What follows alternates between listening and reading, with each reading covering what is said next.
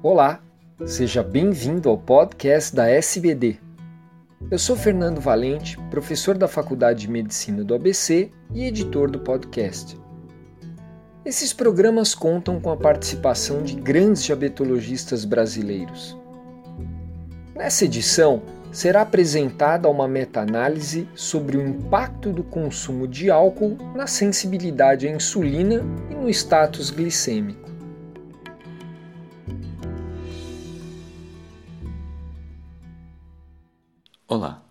Meu nome é Arnaldo Moura e eu sou médico assistente da disciplina de endocrinologia da Unicamp. Hoje eu vou trazer para vocês um artigo de meta-análise publicado em abril na revista Diabetes Care por autores americanos e holandeses. O estudo é intitulado O efeito do consumo de álcool na sensibilidade à insulina e status glicêmico, meta-análise de estudos de intervenção.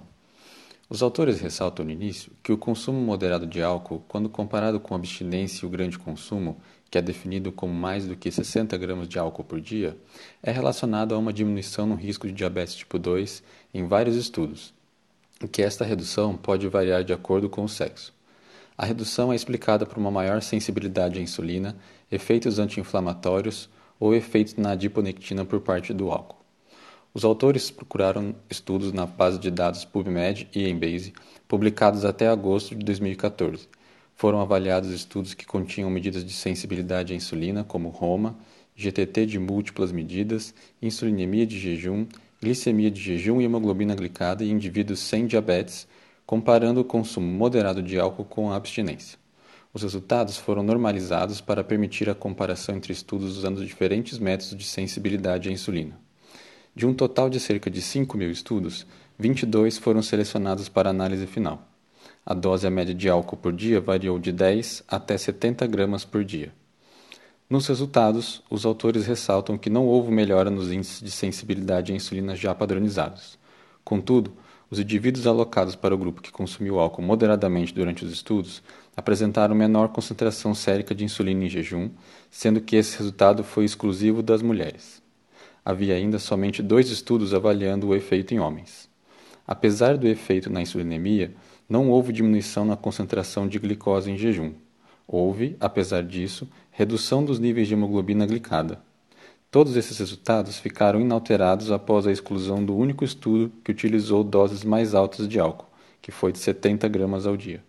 Não foram encontrados efeitos relacionados à dose ou à duração do consumo de álcool nos resultados apresentados.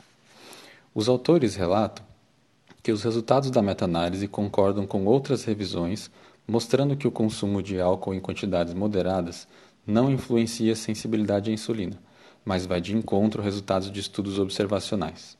Os autores apontam que esses últimos não são desenhados para se verificar relações causais. Os resultados de diminuição de insulinemia de jejum também estão de acordo com a literatura, a não ser por aqueles estudos que incluíram também pessoas com diabetes.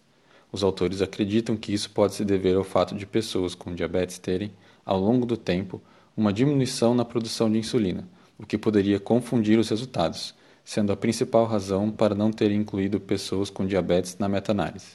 Ainda, ressaltam que os resultados da meta-análise sugerem um efeito diferente do consumo de álcool nos parâmetros analisados, de acordo com o sexo do paciente, sendo maior nas mulheres, principalmente no que toca à insulinemia de jejum.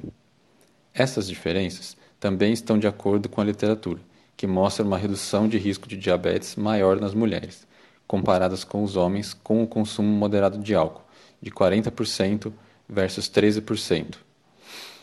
Com implicações clínicas, os autores relatam que o consumo moderado de álcool reduziu a insulinemia de jejum em aproximadamente 11%, efeito este semelhante ao calculado em outros estudos que usaram metformina, que foi de 11% a 13%. Isso corresponderia a uma redução calculada no risco de diabetes de cerca de 30%, comparado com 40% para a metformina. A redução da hemoglobina glicada foi de aproximadamente 5%, também comparável ao que se vê no DPPP, que foi de 5,4% para 5,1%. Nos estudos do DPPP, a redução de hemoglobina glicada foi em média de 3%. Em conclusão, os autores relatam que o consumo moderado de álcool parece melhorar a insulinemia de jejum e a hemoglobina glicada, principalmente em mulheres, ajudando a explicar o menor risco de diabetes tipo 2 encontrado em estudos observacionais.